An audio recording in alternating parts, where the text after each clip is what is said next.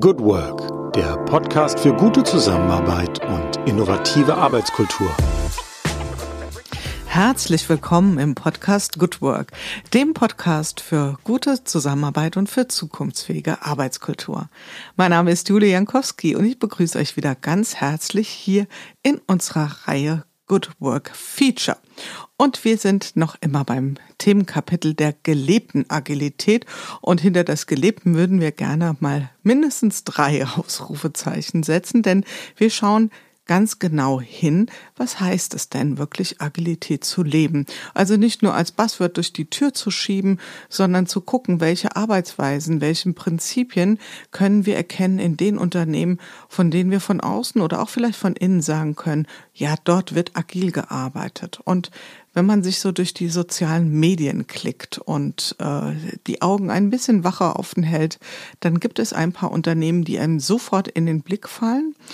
Und ein Unternehmen ist dabei und da bin ich sehr, sehr froh und glücklich, dass ich heute nicht nur irgendjemand aus dem Unternehmen in unser Studio einladen durfte, sondern äh, den CEO des Unternehmens. Und die Rede ist von Metafinanz. Und die Person, die heute für unser Gespräch sich Zeit freigeräumt hat in dem vollgestopften Jahresinsight-Kalender, das ist Rainer Göttmann. Und Rainer ist CEO bei Metafinanz. Vielleicht für diejenigen unter euch, die Metafinanz so noch nicht verorten können. Das ist eine IT- und Businessberatung mit Sitz in München. Und was genau sie machen und inwieweit sie von sich selbst sagen würden, wir sind ein agiles Unternehmen oder wir schauen da genau hin, das kann Rainer Göttmann am besten selbst berichten. Aber jetzt sagen wir erstmal herzlich willkommen. Hallo, lieber Rainer. Hallo, liebe Julia. Ich bin sehr froh, bei dir zu sein, heute im Studio.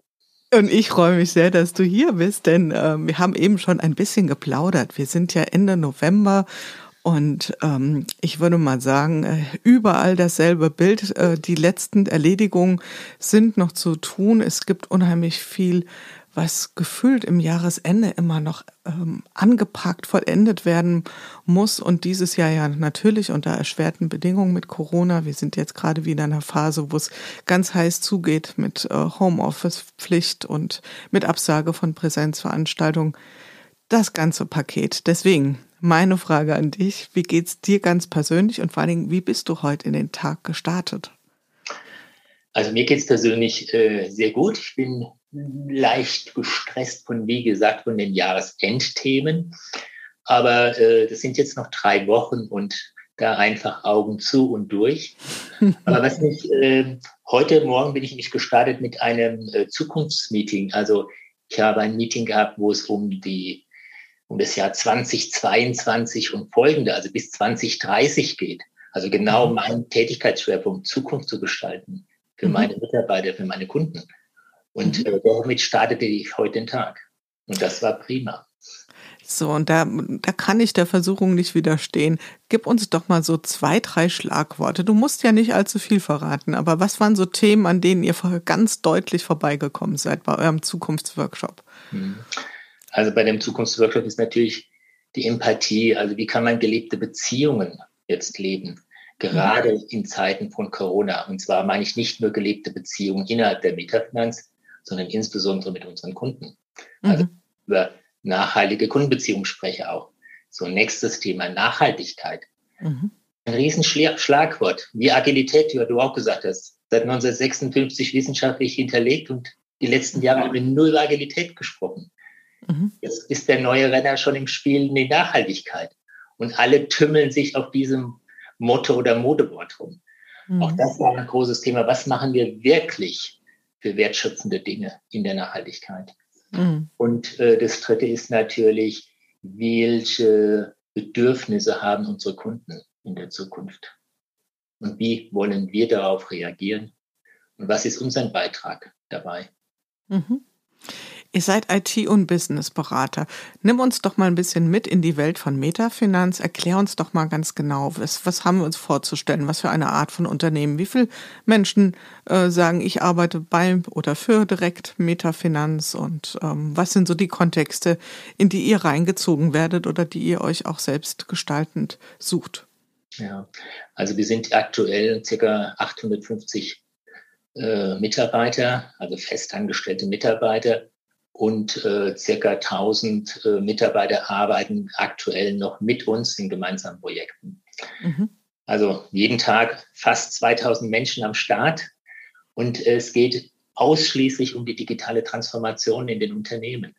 Das heißt, angefangen von neuen Applikationen, Plattformdiskussionen, Security, all diese Themen, die die digitale Welt mit sich bringt, da sind wir unterwegs. Und das Ganze natürlich nicht nur, dass wir, also wir sind keine Firma im Beratungshaus, die PowerPoints produziert, sondern für uns steht im Vordergrund der Can-Do-Spirit und den Wert, den wir bei dem Unternehmen hinterlassen. Also ist man danach safer oder sicherer und geschützt von Cyberangriffen oder hat man wirklich eine neue Anwendung, die mehr Business bringt? Das sind für uns die Themen. Mhm. Mhm.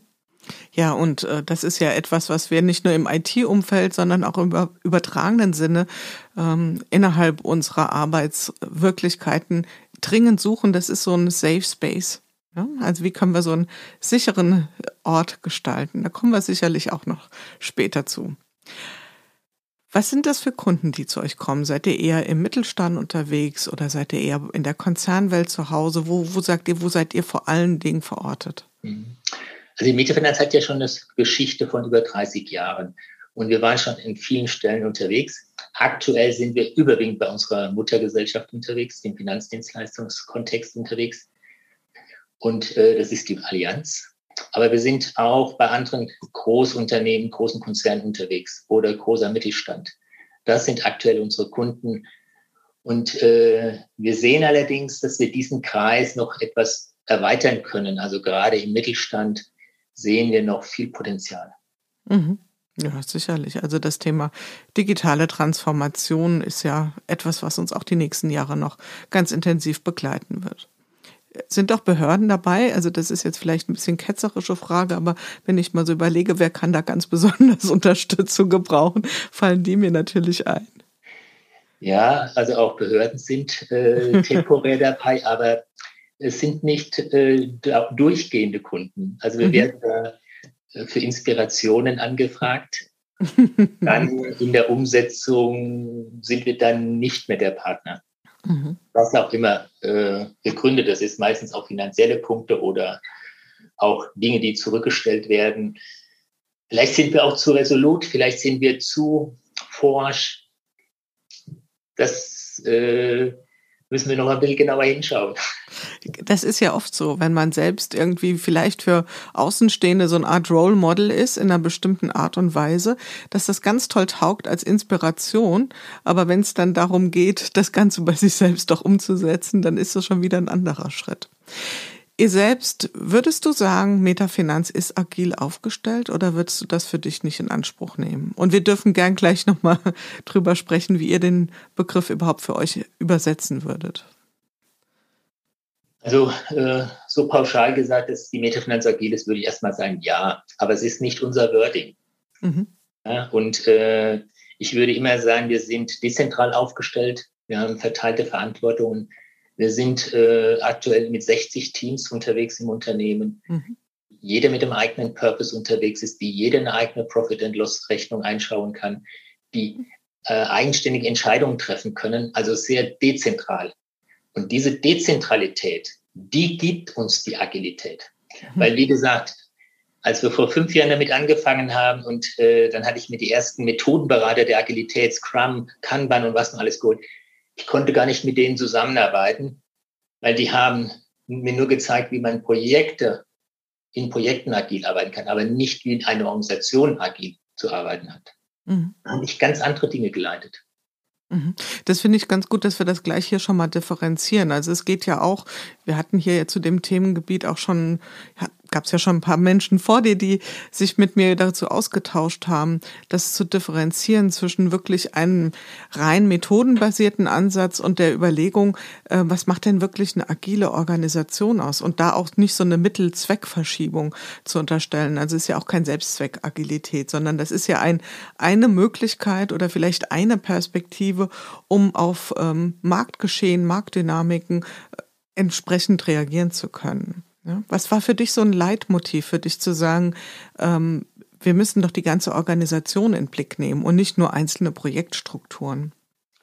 Ja, also da gab es äh, für mich eine, eine Studie, die ich äh, immer noch im Kopf habe. Die war mhm. auch von McKinsey, wenn ich das hier sagen darf. Die hat einfach mir aufgezeigt, du musst an der Strategie arbeiten, an den Strukturen, an den Tools, an den Prozessen, an deiner Führungs-, also am Leadership und an der Kultur. Also du musst in allen sechs Disziplinen Changes machen, damit zum Schluss eine agile Organisation rauskommt. Mhm. Das hat mich wahnsinnig geleitet, weil wir haben es auch nicht zum Zweck gehabt. Wir hatten klare Ziele mit der Agilisierung. Wir wollten Marktanteile wieder zurückgewinnen, beziehungsweise noch erobern. Wir wollten wieder schneller werden, weil wir haben gemerkt, die Entscheidungen werden immer langsamer, je mehr, je größer wir geworden sind. Wir haben an Innovationskraft verloren. Und der vierte Punkt, wir haben viel Geld ausgegeben, um Talente am Markt für uns zu gewinnen. Und das waren für uns die Pains, warum wir vor fünf Jahren in die Agilisierung gegangen sind. Mhm. Und du beschreibst das ja ganz schön, wenn, ähm, wenn man mal so ein bisschen in der Literatur forscht, zum Beispiel bei Kotter, der hat das ja auch sehr gut beschrieben, ähm, dass ein Unternehmen, wenn es sich gründet, erstmal ja per se agil unterwegs ist, ja. Also auch wenn wir jetzt das Wort eigentlich schon wieder fast vergessen können. Aber sagen wir mal, äh, dass es eine Selbststeuerung gibt. Das liegt ja schon im Wesen der Sache. Und dann fangen die Unternehmen an zu wachsen, gehen aus diesem, ich sag mal in Anführungszeichen, naiven Unternehmertum über in ein gewachsenes Unternehmen und dann fängt's an. Ja, dann führt man irgendwann Hierarchiestufen ein und dann kommen die typischen Phänomene, die man sich auf der anderen Seite damit wieder einkauft. Und dann ist ja immer die Frage, wie kriegt man jetzt quasi in einer strukturierten, gesortierten Form wieder gewisserweise eine, ich sage jetzt mal bewusst überspitzt, Rückwärtsentwicklung hin zu einem verteilten, zu einem eigenverantwortlichen Arbeiten. Und das ist ja wahrscheinlich der Weg, den ihr euch auch überlegt habt. Wie kriegen wir das verteilte Arbeiten hin? Oder war das gar nicht so euer erster Gedanke damals? Kannst du dich noch erinnern, so vor vier, fünf Jahren? Also der erste Gedanke war es äh, definitiv nicht, zumindest nicht bei mir. Weil, wie du sagst, ich bin jetzt 26 Jahre schon der CIO der Company. Und all die Dinge, die ich vorher eingeführt habe, sehr hierarchische Führung, das ganze Management eingeführt, alle Entscheidungen vorher sind alle von mir getroffen worden. Dann zu sagen, das war alles, also es passt nicht mehr in die Zeit. Mhm.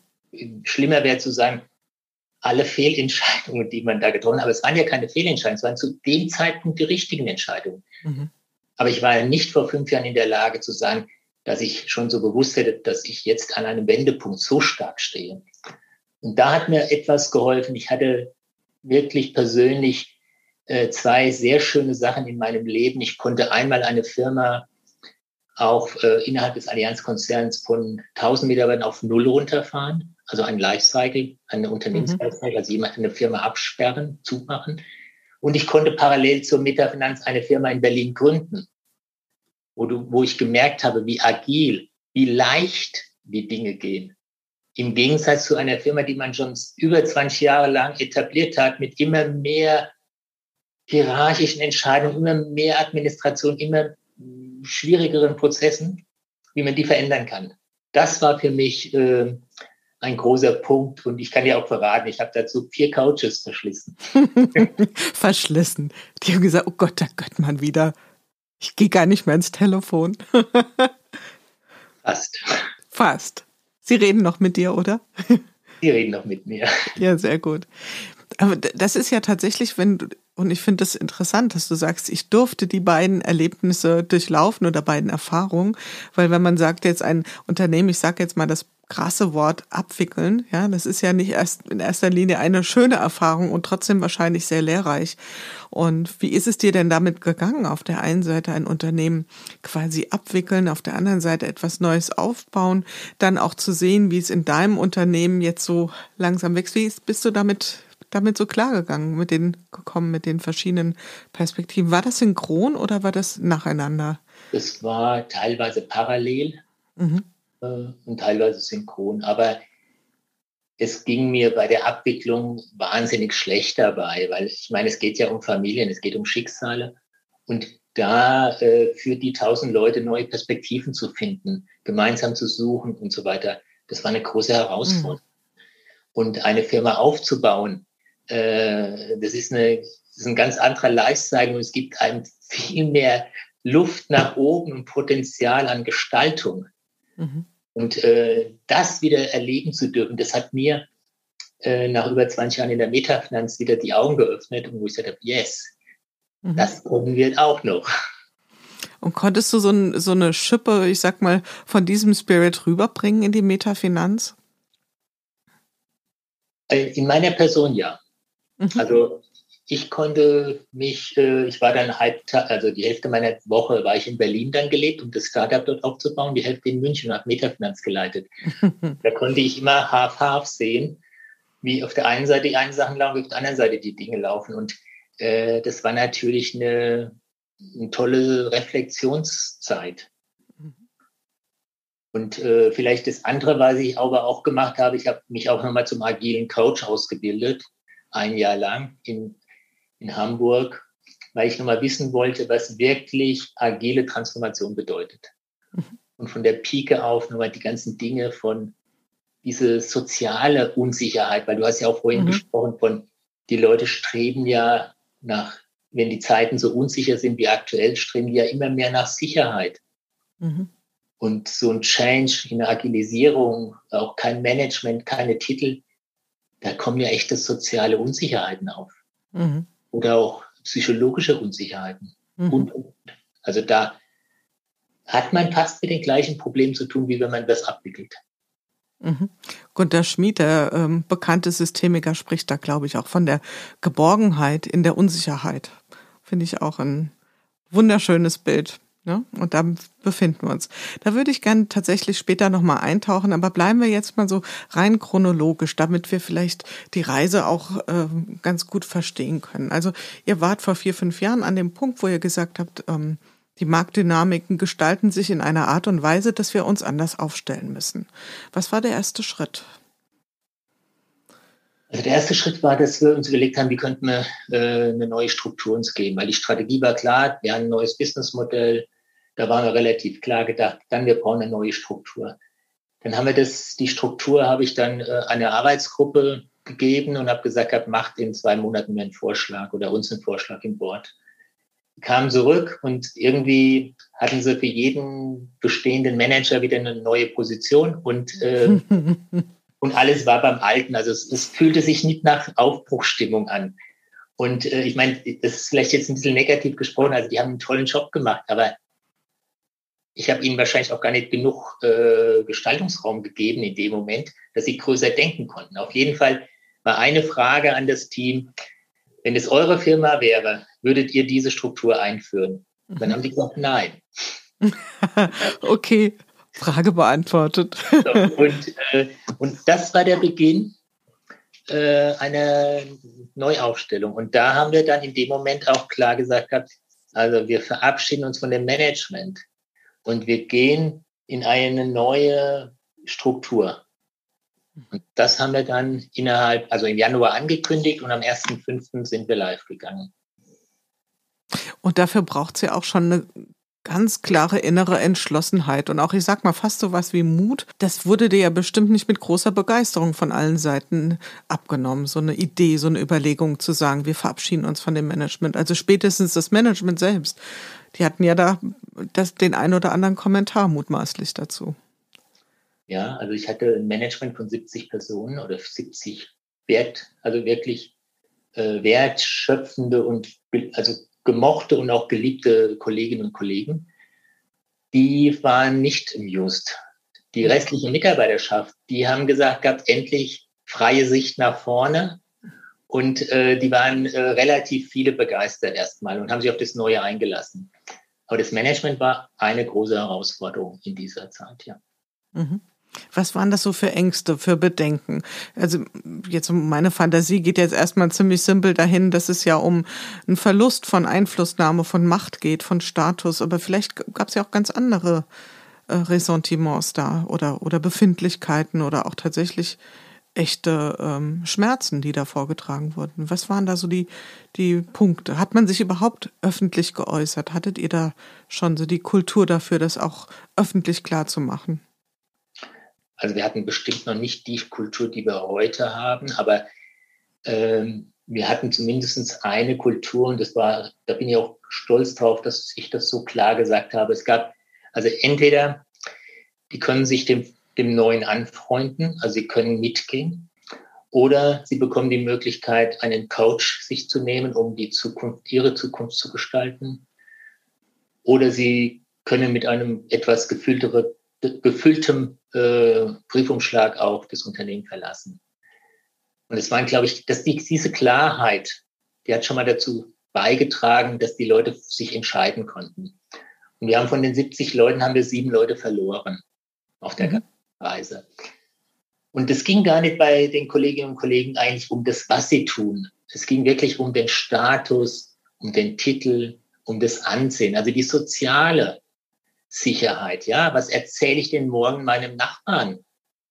Ja, heute bin ich noch Senior Management, heute bin ich äh, Manager in der Metafinanz und morgen bin ich ein Consultant oder ein Security Expert oder was aber. Der Nachbar versteht es überhaupt nicht, was ich mhm. da sage. Das sind die Themen gewesen. Wie geht es im Freundeskreis? Was erzähle ich meinen, meinen Eltern? Was erzähle ich meiner Frau oder meinem Partner zu Hause? Das waren die überwiegenden Schmerzen. Mhm. Das Thema Führung geht ja trotzdem nicht weg. Also es gibt ja einmal das Thema organisationelle Veränderung, also das heißt, die Teams anders schneiden, anders aufstellen, Hierarchieebenen rausnehmen. Das heißt ja nicht, dass das Thema Führung obsolet geworden ist. Was waren eure Erfahrungen damit? Also Führung braucht es unbedingt. Und äh, es wäre fatal, wenn, wenn man denken würde, wenn man das Management rausnimmt, dass man keine Führung im Unternehmen hat. Man braucht sogar noch viel mehr Leader.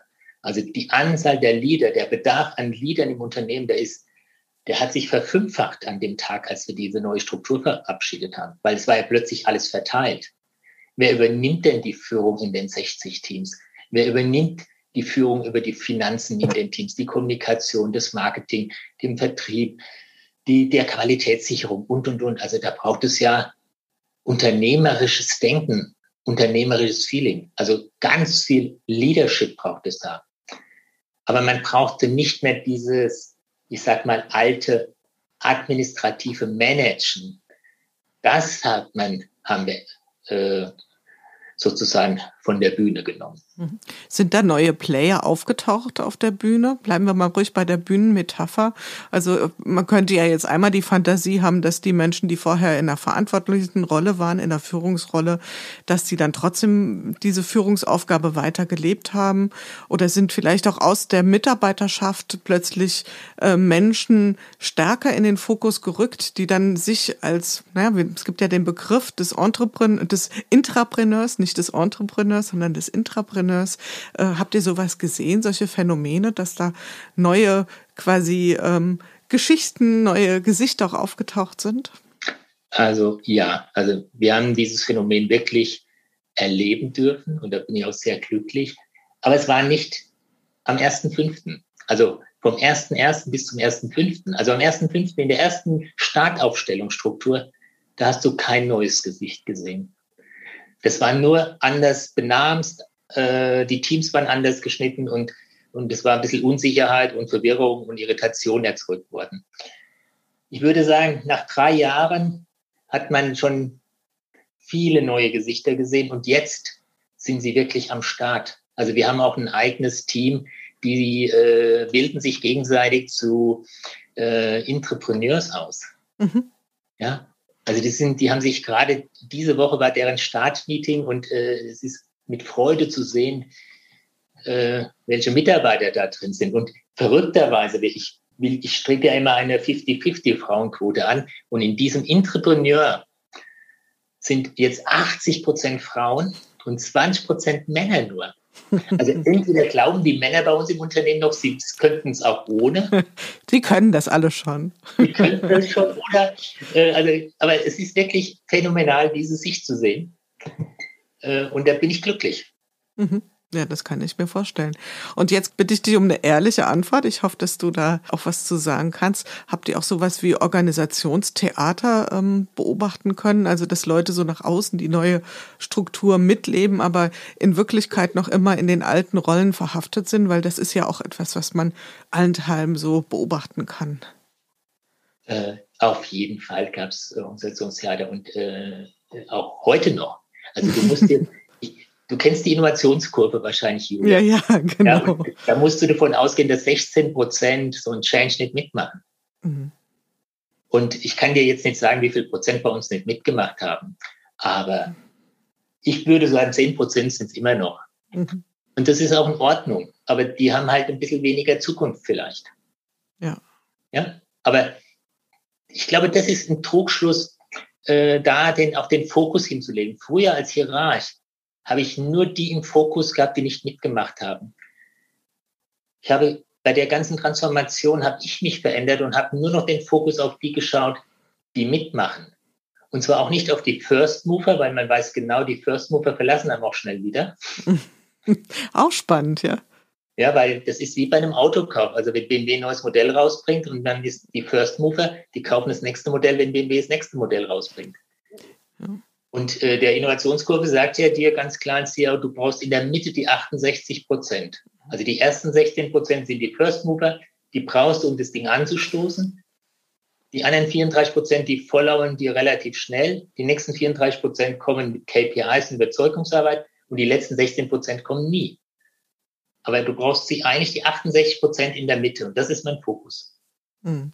Ich mag ja auch dieses Bild mit dem, wir müssen alle mitnehmen. Ich, ich weiß nicht, wie dir es geht mit dem Bild, weil ich immer denke, also es ist ja keine Klassenfahrt, wo der Bus losfährt. Ja, also und selbst da würde man sagen, also der fährt vielleicht noch mal an der Haltestelle vorbei, aber vier oder fünfmal dann nicht. Und wer dann eben nicht da ist, der verpasst unter Umständen eine coole Klassenreise.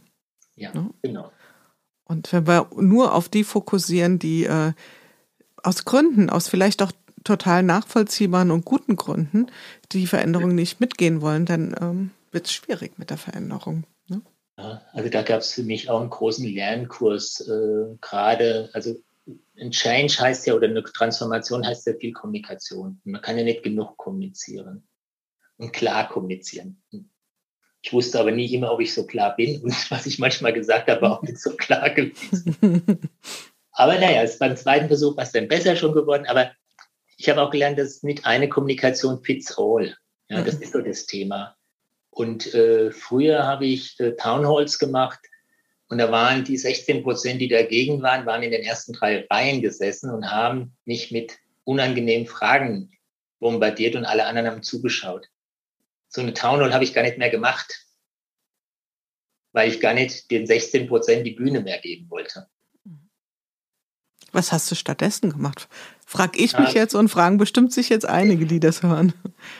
Ich hatte äh, eine gute Kommunikationsberatung, die gesagt hat, mach zweimal die Woche äh, machst du eine Veranstaltung, wo sich 20 Leute anmelden können. Und die gehen mit dir ins Gespräch. Und du erzählst denen, was du gerade weißt und wie weit dein Wissensstand ist. Mhm. Und mit in diesem 20er-Kreis konnte ich viel Vertrauen aufbauen ich konnte ehrlich antworten. Ich musste kein taktisches Theater spielen. Und äh, ich konnte mich auch sehr gut immer üben in meiner Kommunikation, in meinem Denken. Ich habe sofort Feedback bekommen. Also das kann ich nur sein. That was the best. Mhm. In der Kommunikationsform. Also Town Hall nicht, aber die kleinen Runden, die kleinen Dialogrunden, die waren hilfreich. Ja. Und hast du denn den Mitarbeitern signalisiert, als ihr die Veränderung bekannt gegeben habt, dass es wie so eine Art Übergangsphase geben wird oder eine Verprobungsphase, wo ihr auch nochmal gezielt Feedback einholt? Oder war es so, okay, so wird es jetzt aussehen und liebe Leute, lebt damit und wir begleiten euch mit einem Dialog, aber im Grunde bleibt es dabei. Was war so eure, eure Haltung, wie ihr das kommuniziert habt? Also die Haltung war immer, wir sind immer im Beta-Status. Also wir sind auch am 1.5. haben wir klar geäußert, das ist eine Startaufstellung. Mhm. Und die Mitarbeiter, die in den Teams mal zugeordnet waren, das war ein halber Nachmittag, wo wir alle 800 Leute zugeordnet haben in Teams, die konnten dann die nächsten drei Monate die Teams auch noch wechseln.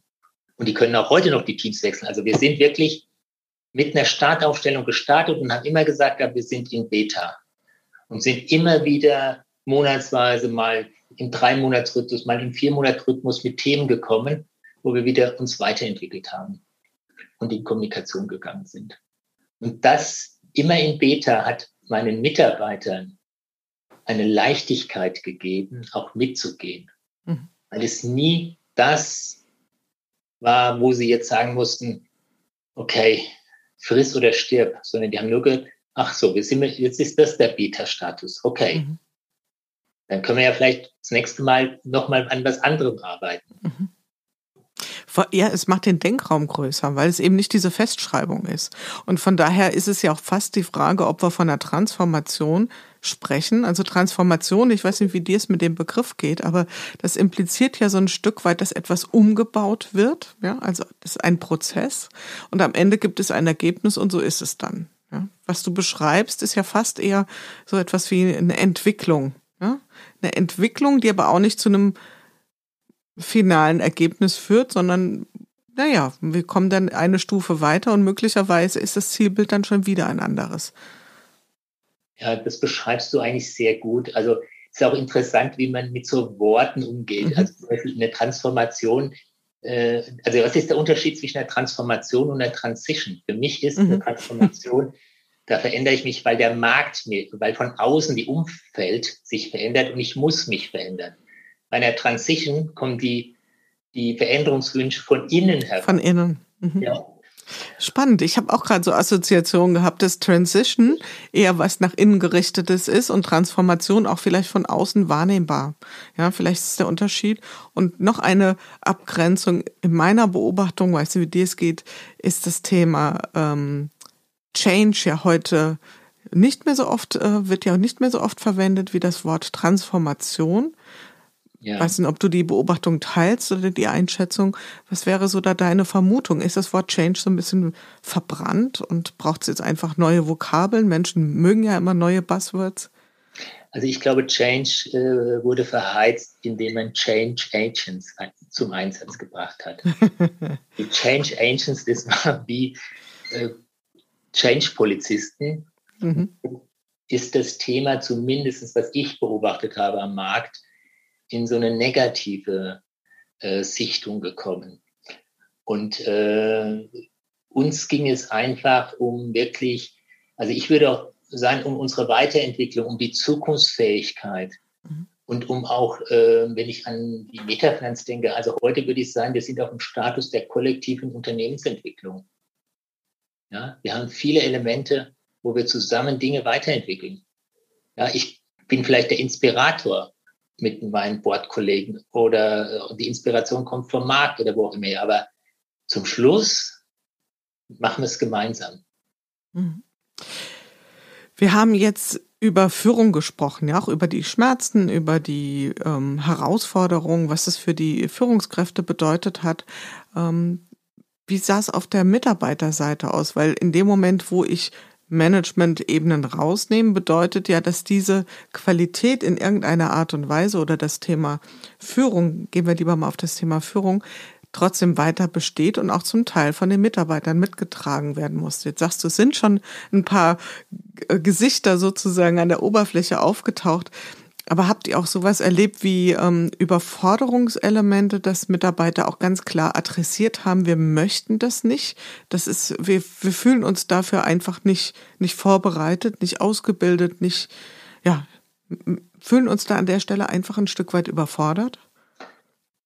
Es äh, war wirklich Überforderung spürbar im Unternehmen. Und äh, man muss auch wirklich sagen, man kommt aus einer hierarchisch geführten Welt. Und dann kommt, stellt sich dann einer hin und sagt, jetzt sind wir selbst organisiert. Auch die Chefs, die man hatte, plötzlich sagen, ja, du bist jetzt selbst organisiert, du bist dein eigener Chef. Also plötzlich waren die Mitarbeiter für alle Dinge zuständig.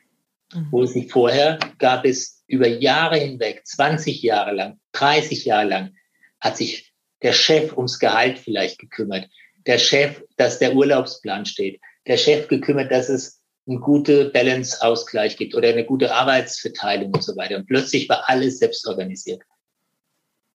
Ich würde auch immer noch sagen, wenn man damit ähm, aus HR-Sicht und auch aus Unternehmensleitungssicht nicht darauf achtet, ist das der Agilitätsansatz die größte Ausbeutung von Mitarbeitern. Mhm. Und äh, auch Studien zeigen ja auch, wie äh, Leute überfordert und auch wirklich zu Burnouts kommen, weil sie einfach mit dieser Verantwortung, mit der vielen gar nicht umgehen können. Und Jule, das ist so wie, ich sage immer, wie wenn du du bist ein Kind, deine Mutter hat ja die ganze Zeit gewaschen, geputzt, äh, gebügelt und dann sagt die von heute auf morgen so, jetzt äh, mach alles alleine und hat dich niemals eingewiesen in Kochen, Waschen, Putzen und so weiter. Also von jetzt auf dann erwachsen sein, so ungefähr. Mhm. Von jetzt auf wann. Ich habe gerade so Bilder im Kopf. Unser Sohn ist gerade ausgezogen oder zumindest in Teilen. Und ich würde sagen, in Teilen ist er vorbereitet, aber nicht in allen. Und ähm, gerade heute hatte ich nämlich so Gedanken, wie er wohl diese neue Verantwortlichkeit mit Leben füllen wird. Ja, also esse ich den ganzen Tag nur Quatsch und Süßigkeiten und Junkfood und sorge nicht so gut für mich selbst. Oder wie gehe ich damit um? Ja, und wir neigen ja dazu, wenn wir auf so Veränderungsprozesse gucken, hin zu, sehr, zu mehr ähm, Eigenverantwortung, vor allen Dingen erstmal dahin zu gucken, was bedeutet das an Verlust für die ehemaligen Führungskräfte. Aber auf der anderen Seite ist es ja mindestens genauso eine große Veränderung. Und ähm also absolut. Und wenn du äh, bei uns eine digitale Safari oder eine Safari des Unternehmen machst, weil das bieten wir ja an, dass Leute auch mhm. mal kommen und mal sich das wirklich anschauen da wird jeder sagen, der Mitarbeiter wird sagen in Metafinanz, ich war am stärksten betroffen. Die ehemaligen Manager werden sagen, ich war am stärksten betroffen. Und ich, wenn die mich fragen, ich auch, ich war am stärksten betroffen. In der Mitte der Veränderung. also immer aus der Perspektive heraus. Und mhm. wie gesagt, es gab auf allen Ebenen, und das darf man wirklich bei so einem Change nicht unterschätzen. Mhm. Da hast du mir gleich schon ein Stichwort gegeben für, ähm, für die nächste Frage, sozusagen, nächster Themenkomplex, nämlich eure Kunden. Ähm, beratet ihr die jetzt in erster Linie hinsichtlich IT-Lösungen oder bringt ihr auch von eurem eigenen Erfahrungsschatz, also von eurer eigenen Transformation etwas auch in die Kundenarbeit mit ein? Weil ich, du sagst gerade eben, ihr macht äh, Safaris und so. Das ist ja auch ein Feld, wo bestimmt viele von außen auf euch draufschauen und sagen, erzähl doch mal, so wie ich heute dich befrage oder mich mit dir unterhalte, sagen wir mal, das ist ja bestimmt eine Interesse, was auch von euren Kunden an euch herangetragen wird. Was beobachtest du da oder ist das regelrecht auch ein Geschäftsmodell bei euch? Ähm, also es ist mittlerweile sogar ein Geschäftsmodell schon geworden. Mhm. Aber äh, man muss auch hinschauen, wie viele Kunden kommen, um dann nach Hause zu gehen, zu sagen, nee, wir machen das nicht. Mhm. Das finde ich total legitim und weil wir wollen nicht eine Transformation verkaufen. Mhm. Also wir wollen nur die Gesellschaft oder die Wirtschaft einfach damit inspirieren, wie wir es gemacht haben. Und vielleicht ein paar Ansätze passen vielleicht bei dem einen oder anderen Firma, aber ich würde nie sagen, unser Modell ist zu kopieren und das ist die Lösung, die man generell braucht. Ist kein Blueprint, ja. Ist auf keinen Fall ein Blueprint. Also das heißt, wie viele Firmen, gerade große Konzerne bei uns waren und sich das angeschaut haben und dann danach gesagt haben, ja, also okay, wir haben es verstanden, toll, so würden wir es uns wünschen, aber dann soll jetzt erst einmal die eine Etage unter uns soll noch mal vorbeikommen und die sollen dann mal anfangen. und, äh, und diese Weiterdelegation ist natürlich, so funktioniert natürlich auch kein Change.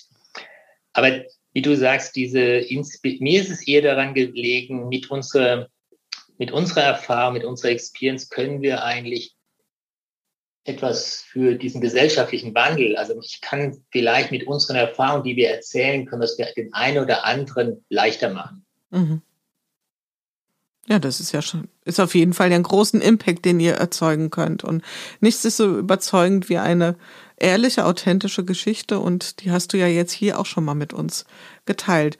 Und wenn wir mal so ein bisschen Richtung Gegenwart oder auch Zukunft schwenken, wir waren ja ganz am Anfang unseres Gesprächs schon mal bei der Zukunft, was sind jetzt so ganz aktuell Themenfelder, wo du sagst, das sind echte Nüsse für uns, vielleicht auch auf der Ebene Kultur. Ich meine, viele unterhalten sich jetzt darüber, um mal ein mögliches Stichwort zu geben, wie kriegen wir unsere Mitarbeiter wieder zurück ins Büro? Ich meine, genau in dieser Woche ist das nicht die Frage, weil im Moment sitzen wir alle eher nicht im Büro, aber das wird ja wieder kommen. Das war ja so bis in Oktober, Anfang November rein die Frage überall, wie kriegen wir die Mitarbeiter wieder ins Büro?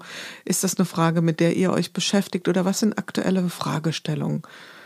Also mit der Frage haben wir uns auch beschäftigt und äh, wir hatten auch eine Back-to-the-Office-Strategie, die wir jetzt einfach mal wieder auf Eis gelegt haben. machen wir, ein, machen wir ein andermal, falscher Zeitpunkt. TK-Ware.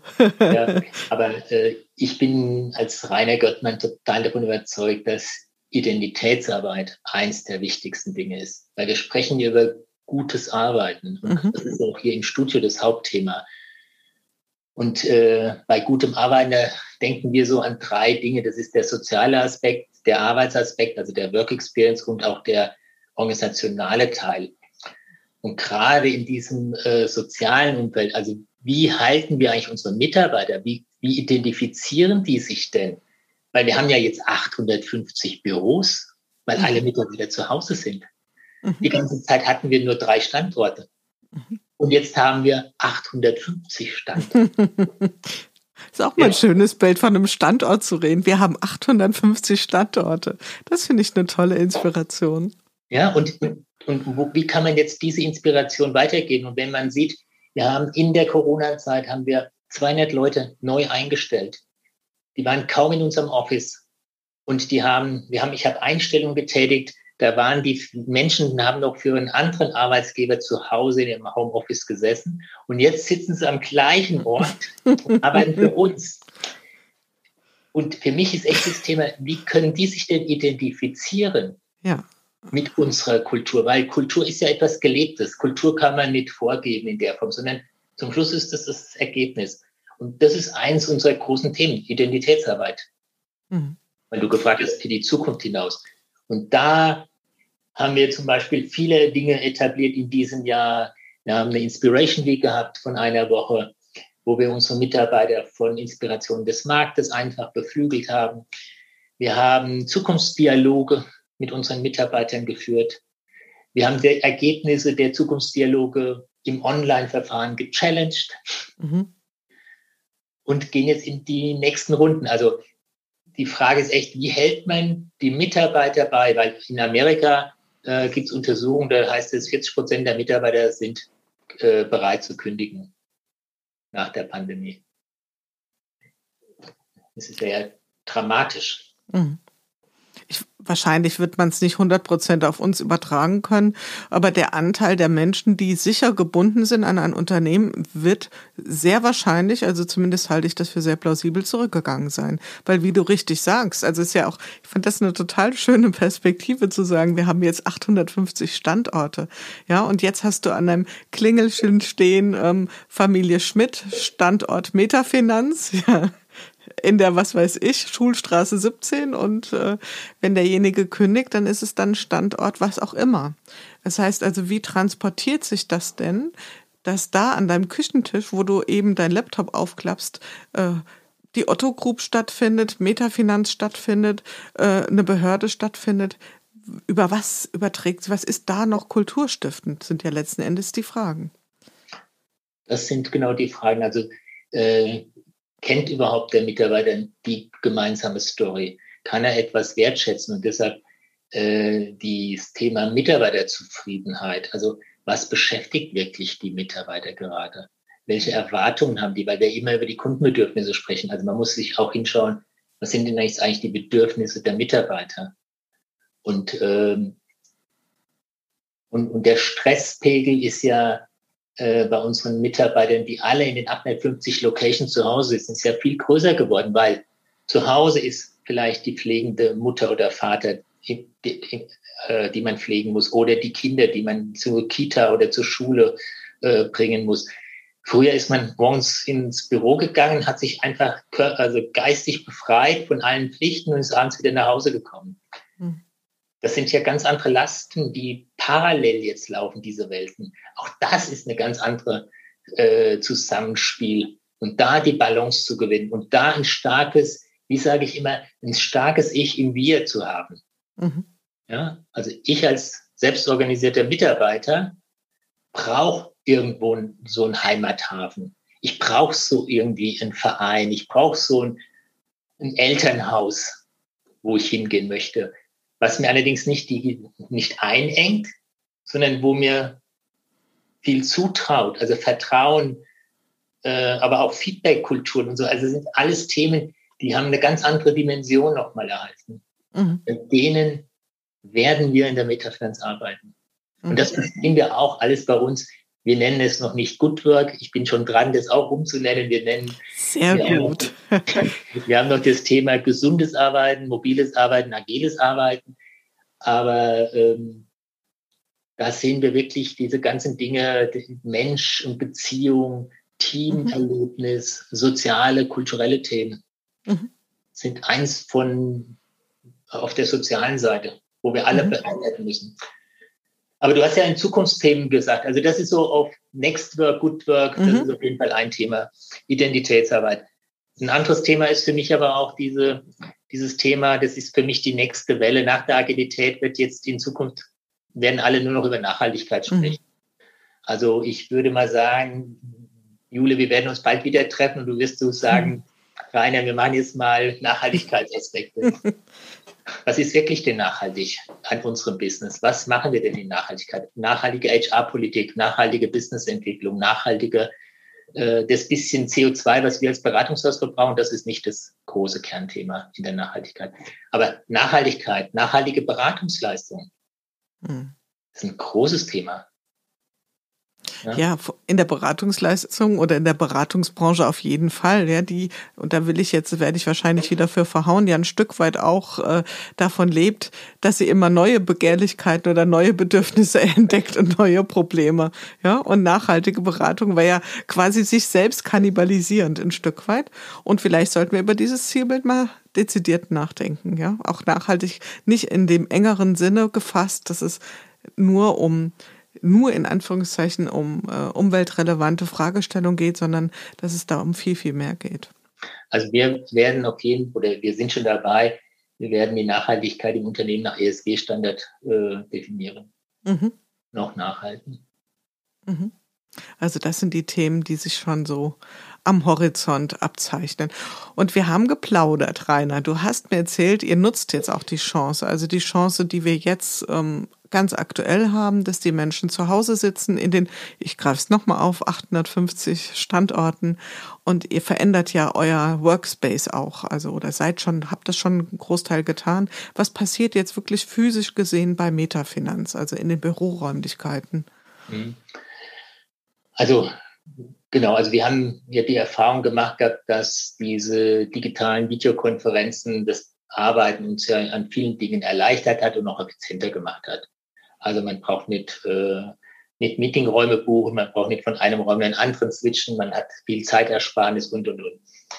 Aber die Rolle des Büros, die äh, geht nicht verloren. Man muss nur den Zweck verwandeln, also einen Change machen.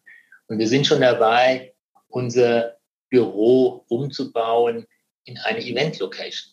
Jetzt kommt ein Hubschrauber. Wir müssen nochmal starten. Ja. Hörst du es? Ich höre es so im Hintergrund, habe es ein bisschen gehört. Ja. Direkt dein Bundeswehrhubschrauber jetzt gerade drüber. Also fangen wir nochmal an. Hm. Ich würde, also, ja, wir haben ja gelernt, dass die äh, Videokonferenzen äh, sehr effizientes Arbeiten sind. Das heißt, auch von zu Hause aus seine Arbeit tun, äh, spricht auch in Zukunft nichts dagegen. Aber doch äh, wird das Büro eine marginale Rolle spielen. Nur man muss die Nutzung verändern. Also wir bauen unser Büro in eine Event-Location um. Wir machen ein großes Meta-Café mit einer Tagesbar. Wir machen einen Health-Bereich. Wir machen große Begegnungsräume, wo sich viele Menschen treffen können, wenn es Corona wieder erlaubt. Und, äh, wir, und wir bauen die Arbeitsplätze, die wir vorher ausgelegt haben, dass man da acht Stunden dran arbeiten kann, bauen wir um in Arbeitsplätze, wo man mal eine Stunde oder zwei verweilt.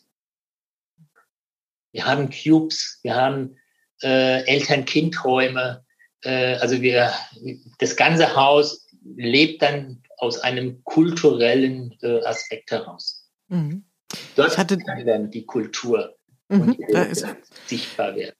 Ich hatte die Chance, mit Raphael Gilgen auch ein Gespräch zu führen, der ja Trendscout bei der Firma Vitra ist und der sagte, das Büro der Zukunft wird alles für alles gut sein, nur nicht mehr im engeren Sinne für das Arbeiten, also das, was wir klassischerweise darunter verstehen. Ja, also das heißt, wir kommen ja dann auch am Begriff der Arbeit vorbei. Was heißt das eigentlich? Ja.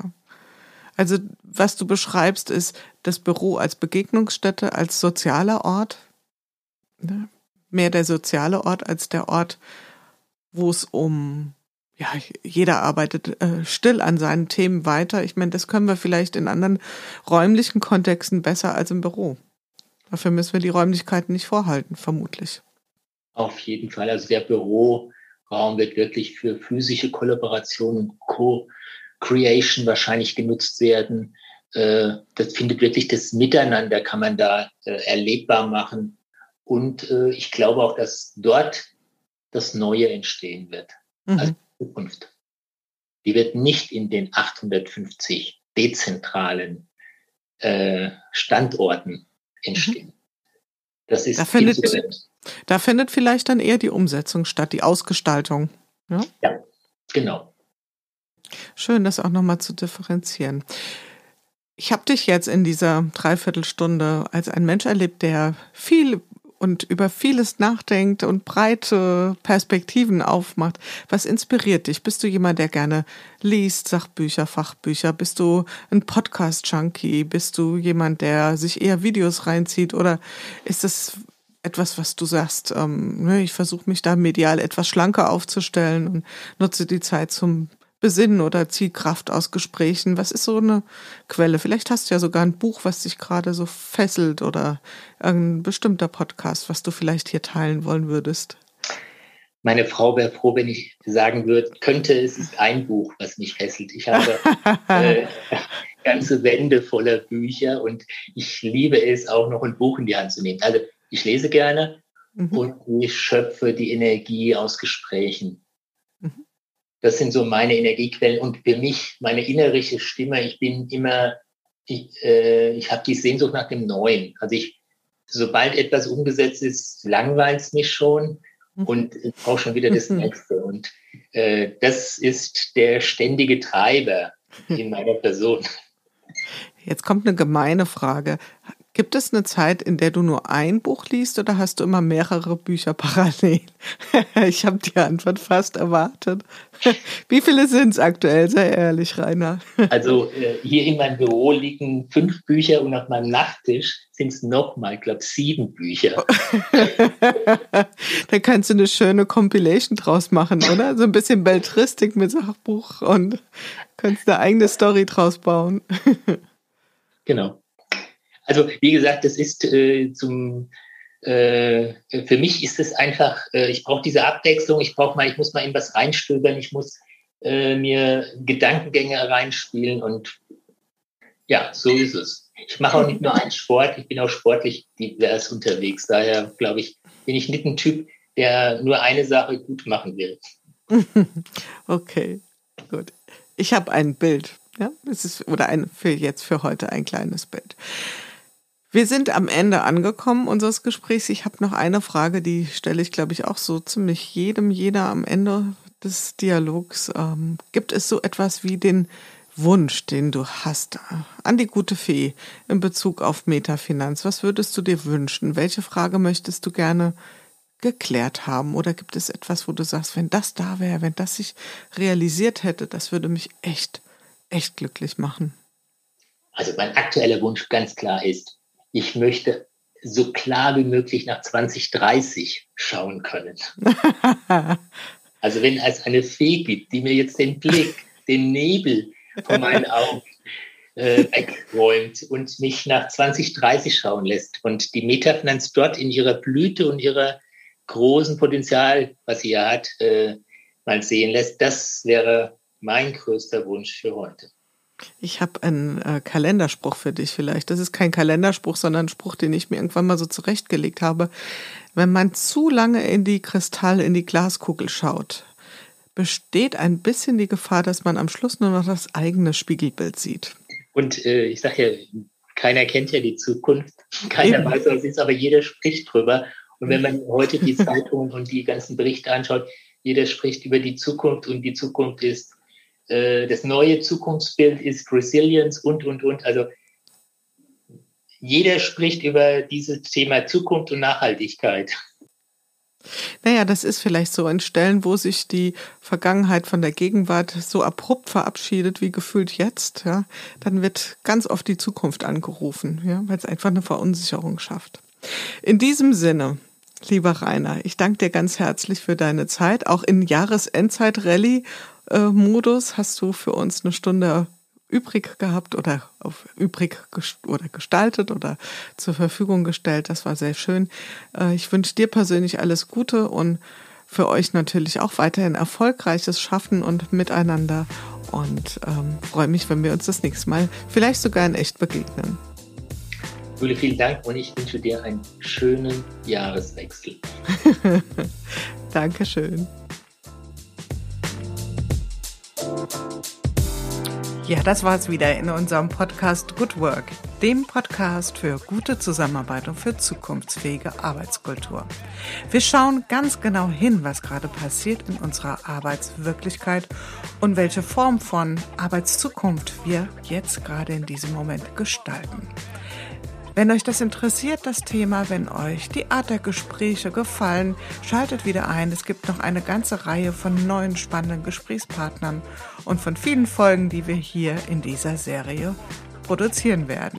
Bis dahin, passt gut auf euch auf, eure Julia Jankowski.